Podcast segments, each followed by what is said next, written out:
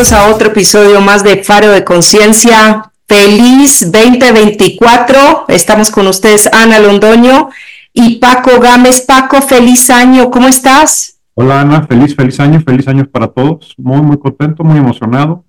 Encantado de iniciar un año nuevo que promete bastante y feliz de estar aquí una vez más. Excelente, nos quedan 52 semanas por delante. Excelente, 52 paginitas en blanco para hacer y deshacer. Maravilloso. Les recordamos a nuestros oyentes y escuchas que nos pueden encontrar en arroba galopartners o en nuestra página de internet www.galopartners.com. Hoy en día ya estamos en TikTok, Twitter, Instagram y Facebook. ¿Algo más que se me escape, Paco? No, correcto, todas esas. Excelente, pues bienvenidos a todos. Hoy traemos un tema muy apropiado como para este inicio del año. Eh, y pues Paco, como ya habíamos discutido, ¿por qué no hablamos sobre el miedo? Uy, qué miedo. Venga. y el miedo desde el punto de vista de cómo nos limita, porque al final del día esa es la función del miedo, limitarnos. Yo, yo diría que protegernos quizás, y dentro de esa protección acaba limitando o acabamos limitándonos. Habría que discutir si es el miedo en sí mismo el, que nos limita o somos nosotros a través de lo que experimentamos. Pero, pero sin duda, o sea, creo, creo que el miedo, su, su razón de ser es cuidarnos, ¿no? Es protegernos, es mantenernos a salvo, inclusive hasta evolutivamente. Pero pues hemos hecho como con mucho lo que hemos querido con él, ¿no? no necesariamente para potenciarnos o para bien, eh, bien como dices, más bien para limitarnos. Es, es, bien curioso, Paco, hace unas pocas semanas estaba leyendo acerca de los miedos con los que nosotros nacemos, el, un bebé. Y un bebé nace con el, un único miedo que es el de caerse. Entonces, el bebé recién nacido tiene miedo a caerse y con ese nace, supuestamente, ¿no? según este estudio que leí. Todos los demás miedos con los que vamos creciendo y, vamos eh, avanzando en nuestras vidas son miedos generados, generados o por nuestro entorno, o por nuestros padres, o por, no sé, por diferentes situaciones que nos va, se nos van presentando, como es el miedo a la oscuridad, el miedo al coco, el miedo al diablo, el miedo a tantas cosas que se nos presentan casi siempre en la noche. Pero realmente el, ser humano, el bebé, eh, nace con un único miedo que es a caerse Sí, yo creo que los niños son un muy buen ejemplo, sobre todo los niños pequeños, no tanto los bebés, porque el, bebé depende 100% de alguien más para su sobrevivencia, ¿no? Para su supervivencia. Eh, pero ya, ya cuando empiezan a gatear, cuando empiezan a caminar, que es el clásico bebé peligro, ¿no? En el sentido de que todo experimentan, todo quieren averiguar, todo quieren conocer, entonces meten los dedos en todos lados, eh, van y buscan, parece que todo lo que sea filoso, peligroso y demás, ¿no? Y es, y es interesante como que ese espíritu de, conocer el mundo, de experimentar, de aventura que tienen, eh, que es maravilloso, pero que a la vez lo hace peligroso para, para él y, para el entorno. Sí, y de ahí entramos los, los, padres de familia o los tutores y demás a generarle una serie de miedos a esa criatura que, pues, dependiendo de cómo esa criatura o ese bebé haya nacido, eh, que lo rodee y demás, va tomando ciertos aspectos de esas enseñanzas que nosotros de buena medida, en buena fe, hemos enseñado y se van transformando en cosas que al final, pues más que protegernos, llega un punto en donde, como tú bien dijiste al principio, nos empiezan a limitar.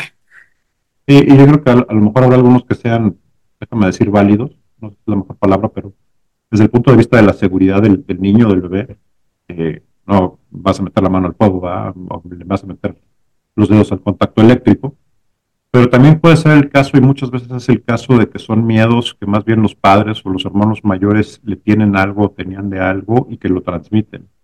Y el niño o el bebé nunca, nunca han experimentado esa situación, y a lo mejor no es una situación realmente de peligro físico, de vida y muerte, y sin embargo lo adquieren, ¿no? Acaban, acaban teniendo los mismos miedos presentando las más fobias que los hermanos mayores, que, los primos, que los papás, etcétera, eh, porque justo, ¿no? Se los, se los inculcaron de alguna manera. Y lo interesante es que eso no deja de pasar el resto de nuestras vidas. hay, un montón de cosas a las que nos enfrentamos muchas veces que son miedos irracionales, ¿no? Que realmente son miedos sin una razón aparente y que sin embargo nos pueden totalmente y literalmente congelar. Sí, y mira, eh, un ejemplo de esos es el miedo a caerse, bueno, o el miedo a las alturas. Muchos tenemos miedo a las alturas. Creo que tú la tuviste. Es normal, es valioso tenerle miedo a las alturas. absolutamente nada con eso. y podemos tenerlos los bajitos y los altos como tú. Hay miedo a las alturas, pero yo me pregunto si ese miedo a las alturas es realmente a la altura per se o a caerse. Ah, eso, es un buen punto. Eh, yo, en mi, yo en mi caso, ahora, hoy, sé que es a la altura como tal. O sea, si hay un problema de vértigo ahí asociado, no tanto al, tema de la caída. Eh, me he caído un montón de veces. Eh, pero sí hay un, tema, hay un tema con la altura. Ahora, no dudo que, existan las dos cosas. Y eso es algo que, de vuelta a mi punto, cuando tú dices, no, es que tengo miedo a las alturas, y vas caminando por un puentecillo, es que se, me viene a la cabeza cuando estás en uno de esos puentes de madera que cruzan de un lado del río al otro. Eh, si tú estuvieras cruzando ese puente con un escenario en donde no ves hacia abajo, porque ves, no sé, la continuación de, de ese puente y no un abismo, ¿cuál sería tu sensación cruzando ese puente? No, no me generaría tanto problema es, en mi caso es en automático en cuanto veo la altura que, se genera el vértigo. Y una altura hasta cierto punto. Porque si es una altura, no sé, porque estás en un paracaídas, porque donde ya la dimensión se pierde, la verdad es que no me afecta. El problema es cuando veo el suelo, cuando sí tengo una, una proporción de lo que es la, altura. Y el punto caso interesante, Ana, porque caso real, ¿no? Eh, Semana Santa del año pasado me llevé a mi hija de, vacaciones, fuimos a un lugar eh, en Hidalgo, en el estado de Hidalgo, bastante bonito, donde justo hay un puente colgante que, atraviesa un, río. Y eh, mi hija la más emocionada, vamos a caminar y vamos a pasar, y yo, diablos. Y muy consciente yo en el sentido de, pues no le puedo transmitir, ni quiero que, tenga los miedos que yo tengo en la transmisión. Vamos. La verdad es que me morí, me costó un montón de trabajo este, cruzar por el, por el puente. Eh, sin embargo, sí, sí, vamos y, todo. Y la pasamos tan bien que para mi fortuna, ay, ahora vamos de regreso.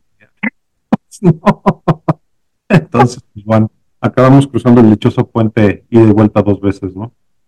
Eh, y es interesante, o sea, cómo, cómo al final del día, aún en esos miedos, llega a haber situaciones o llega a haber puntos que de alguna manera te hacen enfrentarlo, confrontarlo y pues, todo bien. O sea, la realidad es que no pasa nada, ¿no? pero Quizás si hubiera ido yo solo, le hubiera buscado la vuelta. Obvio. Había una calle. No, déjame vivir con él, quizá. sí, sí, pero ahí, y, este ejemplo que tú das es, es un típico ejemplo de cómo todo está en nuestras cabezas, en nuestras mentes.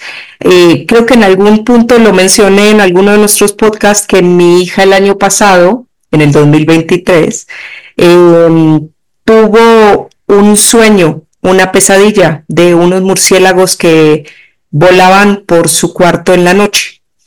Y ella abrió sus ojos y literal vio el murciélago. Para ella existió un murciélago adentro de su habitación a medianoche. Por más de que yo fui y le dije aquí no hay nada, ella vio el murciélago en la noche a las 12 de la noche, volando en su cuarto. Y hasta, me costó, yo creo que hasta el día de hoy todavía, se acuerda del murciélago, tuvimos que comprar un ahuyentador de murciélago, se los recomiendo, lo venden en Amazon, eh, muy baratos, funcionan a pilas y emiten un sonido que literal, si uno está en una zona donde hay murciélagos, los ahuyenta. En este caso, pues aquí donde yo vivo no hay murciélagos, afortunadamente, pero igual pusimos el espantador de murciélagos. ¿Por qué? Porque no era cuestión de que yo le dijera, no, aquí no hay un murciélago, ella lo vio y se asustó. Entonces, así mismo nos pasa con los miedos que nosotros mismos nos generamos, porque los vimos, porque los imaginamos, porque los soñamos, porque los sentimos. No importa, si en nuestras mentes lo concebimos, es una realidad para cada uno de nosotros. Totalmente, Ana, ese es un gran, un gran punto que sí quiero resaltar porque justo para ella es real. Y, eso, y eso pasa con muchas fobias o con muchas cosas donde tendemos a subestimar ¿no? la experiencia de la otra persona. Ay, es nada más una viborita, ay, es nada más un ratón. Sí, para la otra persona es, es un monstruo y esa es su realidad. y literalmente lo va a vivir como tal. Entonces, eh, es muy válido. realmente se está enfrentando a algo terrible. Sí, pero entonces eso llevado a temas de la cotidianidad, como puede ser, no, yo no, eh, eh, por ejemplo, no, no quisiera involucrarme con otra persona porque estuve en una relación en donde me hicieron daño, ¿no? Y le tengo miedo a que me vuelvan a hacer daño.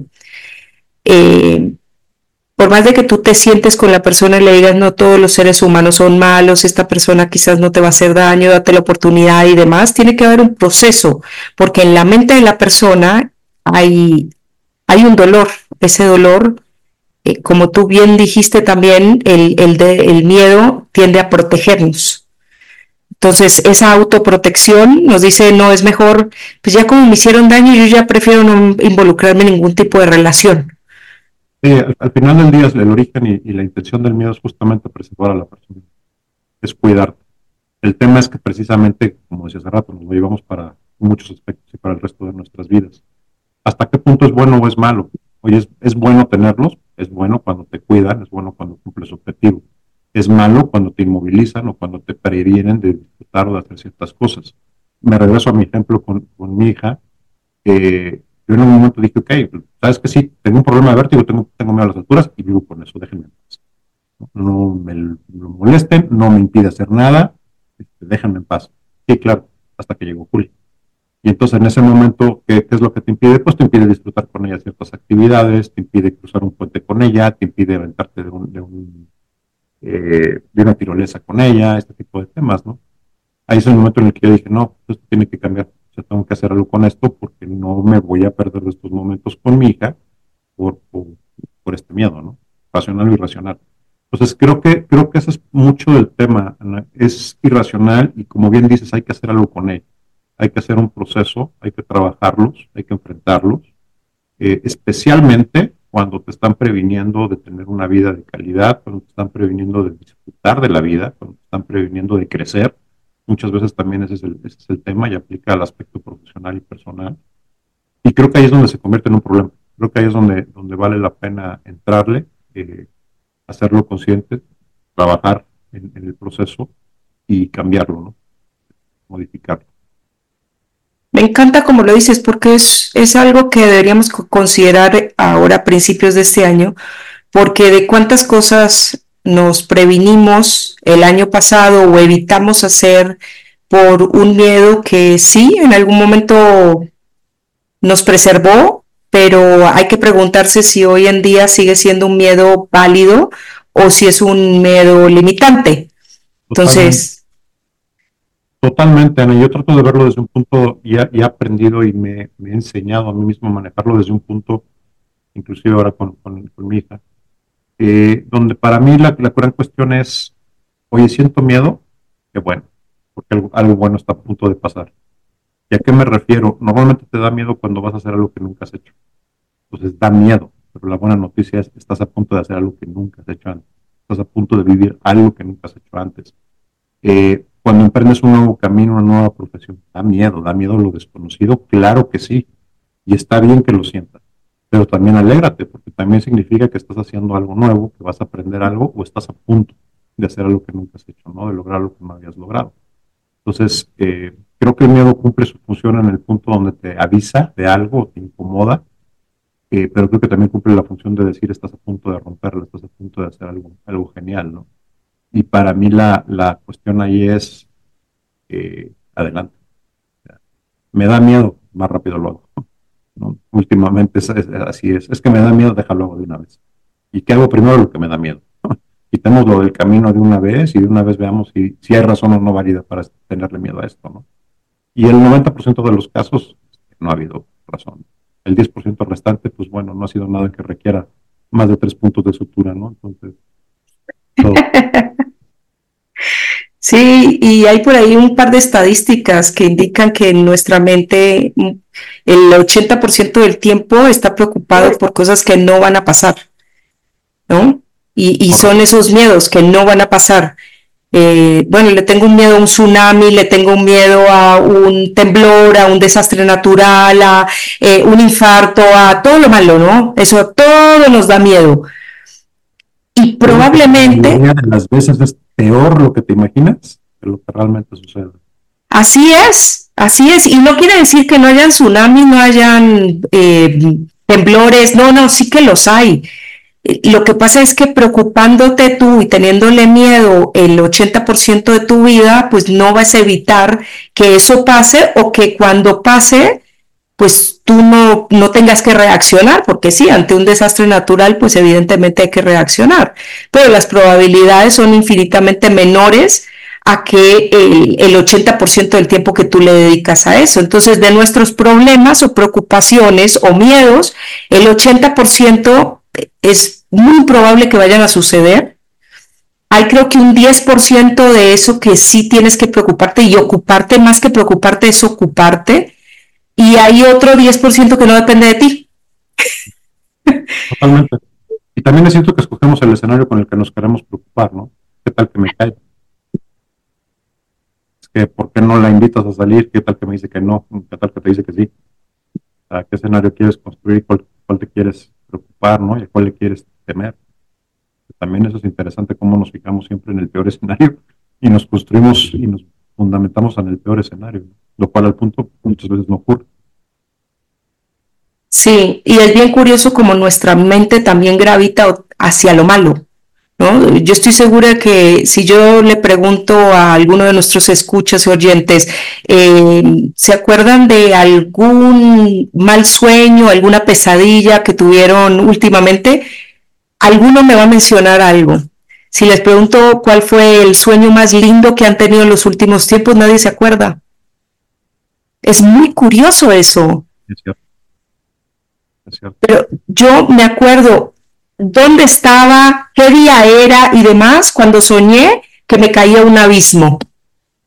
Esa sensación no me la saco más sé con quién estaba, sé dónde me desperté, todo. Ahora, pregúntame un sueño bonito que tuve que me hizo despertarme con una sonrisa, no me acuerdo.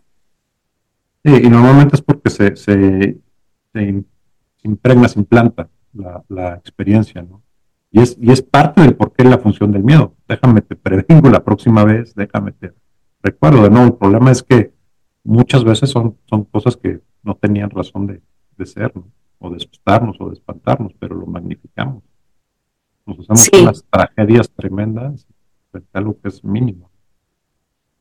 Y, también, también... Es cierto, que desafortunadamente también tendemos a educar o a maleducar, en el caso de la formación de los niños, mucho por miedo o culpa, ¿no?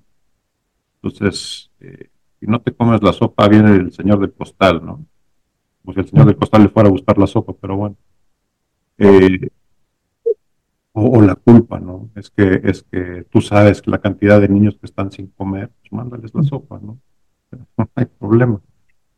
Entonces, eh, y eso, eso es, o sea, parecen cosas inocentes en el método de crianza, parecen cosas, pero tienen trascendencia, o sea, sí generan un tema y sí vamos generando esa situación de manejar por miedo, ¿no? Y de, limitar por miedo. Entonces hay, hay que tener cuidado también con, con ese tipo de temas. Hay una, hay una frase de, me parece que es de Maslow, de Abraham Maslow, que, que me gusta en este sentido y algo así como podemos orientarnos hacia la defensa o a la seguridad, pero del lado opuesto está el crecimiento. Y la cuestión es que eliges, eliges el lado del crecimiento o eliges el lado del miedo, ¿no? Y un poco a lo que me refería hace rato, pues con qué lado te quieres quedar, con el lado de, crezco y tengo que romper o tengo que hacer esto, o con el lado de me quedo en, la, en el área segura, cómoda, pero limitada.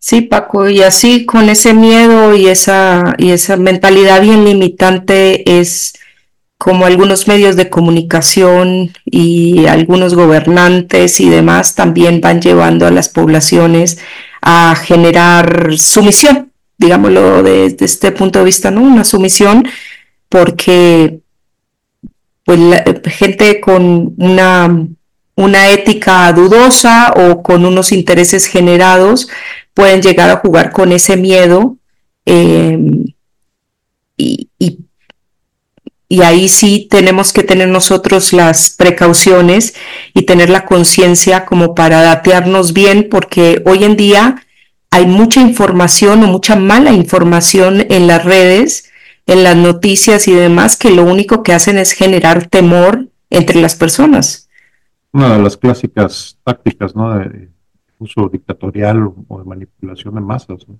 Generamos un enemigo común y, llenémonos de miedo contra él.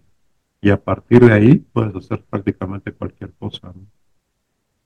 las personas estamos dispuestos a que hagan, casi cualquier cosa con tal de mantenernos seguras o seguros.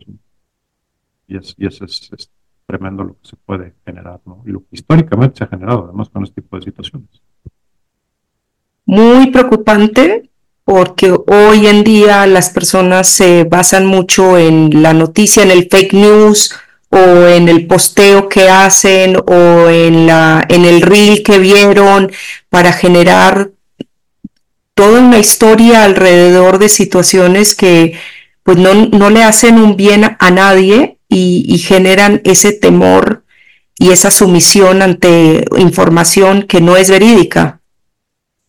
Sí, puede ser brutal. Yo estaba leyendo algunos estudios que hablaban precisamente del tema de la pandemia, ¿no? El número de, fallecimientos en la pandemia, pero se empezaba a correlacionar cuántos había sido un tema de miedo y los efectos que puede tener el miedo precisamente en el sistema inmune, en bajar las defensas, en, generar ciertas patologías y ciertos problemas, ¿no? Entonces, y, la conclusión es que el, miedo puede ser devastador. O sea, en ese sentido, este, es barato el sistema Inmune. Claro, sí, y lo hablamos también, creo que en algún post, podcast o, tú y yo, el, el, miedo, el estrés genera, el, miedo te genera un estrés y el estrés hace que tu cuerpo y, y, tu organismo funcione a una velocidad y a un ritmo al cual no estamos eh, acostumbrados y el cuerpo no está hecho para eso. Entonces, el cuerpo puede sobrevivir a un estrés fluctuante, pero cuando ese estrés es constante y demás, termina por estallarte adentro. O sea, tus órganos y organismo no está diseñado para eso. Totalmente. Ni para mantener el estrés todo el tiempo tan, de una forma tan constante y tan consistente. Y eso fue una de las cosas que pasó durante la pandemia, porque ese miedo que teníamos de preservar nuestras vidas, eh, nos llevó a vivir en un estrés constante y permanente, en donde pues teníamos que copiar en el día a día y algunas personas agarraron ciertos vicios, ciertos escapes, eh, y, pero es una de las cosas más devastadoras de la pandemia, más allá de que COVID se llevó a muchas personas queridas y muchos ciudadanos del mundo, eh, también está este tema que acabas de mencionar de lo que es el estrés eh, y ese miedo eh, por falta de información. Y, y, la verdad, o sea, hoy viendo hacia atrás dice uno, bueno, era una pandemia, ¿no? La sobrevivimos. Pero cuando empezó que no teníamos ni idea de nada, pues sí. y yo creo que acabas de tocar una palabra clave, Ana, que es el tema de la información. Porque justo, pues, hoy está para lo que están hablando, pero ¿Qué hago con el miedo? ¿Cómo lo entiendo? Y parte de eso es precisamente, yo creo que es un tema de información. Primero, de entender que es un mecanismo natural que tiene su razón de ser, pero que es eso, ¿no? Y que está en nosotros la programación o reprogramación que hacemos de ese, de ese mecanismo. ¿Qué quiero decir? Decíamos al principio, muchos de esos miedos son adquiridos o son inculcados. Nunca los hemos realmente eh, razonado o pensado de dónde vienen y si tienen validez o no tienen validez. Eh, yo algo que, recomiendo mucho en ese sentido, y que yo mismo trato de aplicar, es precisamente, a ver, espera, ¿qué es a lo que le tengo miedo? ¿Qué es lo peor que puede pasar? Y cuando lo empiezo a desmenuzar me doy cuenta de que pues mucho está en mi cabeza. O sea, no es tan difícil, no es tan complicado. El peor de los escenarios ni de broma se acerca a lo que me estoy imaginando. Eh, y eso ayuda, ayuda a, a manejarlo, ¿no? Eh, retomo otra vez mi ejemplo hace rato en, el puente con, mi hija, dice, bueno, ¿qué es lo peor que pueda pasar? Que te caigas, no, eso no va a pasar, o sea, el puente está protegidísimo. lo peor que puede pasar es que aquí el oso con mi hija, ¿no? Y se le quede grabado que ay, mi papá tiene miedo a las alturas y pues olvídate. Esto no me lo va a quitar en 50 años. La verdad es que sí da miedo. Entonces, mejor, mejor moverse. Y creo que el punto es eso, o sea, comentaba hace rato, ¿qué es lo que a mí me ha funcionado? Lo que me da miedo es lo primero que hago. O sea, vámonos una vez, ¿no? Para no estar alimentando ahí el monstruo. Hay por ahí una frase que, que me gusta, ¿no? Que dice que quieres, quieres matar al monstruo cuando es un bebé, ¿no? Cuando ya es un Godzilla. Y si es cierto, ¿no? Pues a la primera indicación, a la primera de, temor, pues vamos sobre esto y, saquémoslo de una vez. Eh, entonces, racionalizarlo, accionar, ¿no? Moverse, accionarse. Eh, y darte cuenta de que probablemente no es tan terrible ni es, ni es tan grave como lo estás eh, pintando. Y a mí algo que me encanta también hacerte la idea de que justo esto me está dando miedo porque estoy rompiendo límites, porque estoy haciendo cosas nuevas, porque estoy logrando algo diferente, porque estoy haciendo algo que nunca antes había hecho, porque estoy haciendo un trabajo nuevo, porque tomé un nuevo rumbo de carrera, porque estoy en una nueva relación. Entonces, bueno, estás haciendo algo, algo nuevo, mejor enfócalo desde ahí y date cuenta que una vez que liberes eso y una vez pases eso, lo que hay del otro lado es maravilloso. Todo es ganancia. Sí, Paco. Y yo también invito a nuestros oyentes y escuchas ahora justo que estamos empezando este año eh, para revisar qué es, cuáles son sus objetivos de este año y analizarlos desde, bueno, ¿qué no estoy incluyendo aquí por miedo? Por ejemplo. Y, mientras que te escuchaba hablar, me acuerdo, me acordé, eh, ya cumplí dos años sin fumar. Eh, más allá de que Paco lo sabe, yo fumé 30 años, el día que dejé de fumar fue el día que quise dejar de fumar, ¿no? Anteriormente había hecho unos pinitos y, pues no lo había logrado. Y cuando haces algunos pinos y no lo logras, entonces se empieza a generar el miedo al fracaso. Si no, pues ¿para qué? O sea, ¿para qué digo que voy a dejar de fumar si voy a volver a fumar? Y mm, hasta el día de hoy, yo digo que esto es un día a la vez, igual que los alcohólicos, es un día a la vez, pues yo hoy no fumo. Eh, ya no le tengo miedo al fracaso, porque ya me comprobé que estuve 24 meses sin fumar y la vida no se acabó. De hecho, la vida se mejoró y bastante.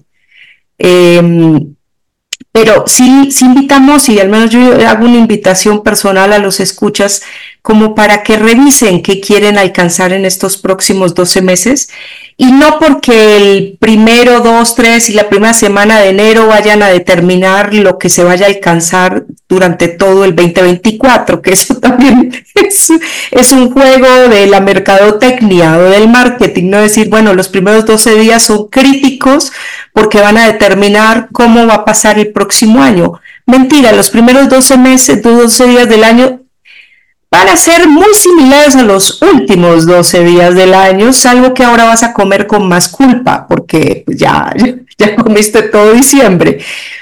Pero bueno, volviendo a nuestro punto, sí, mi invitación es revisen cuáles son los objetivos que ustedes quieren para este año y revísenlo desde una perspectiva de qué están dejando afuera por miedo.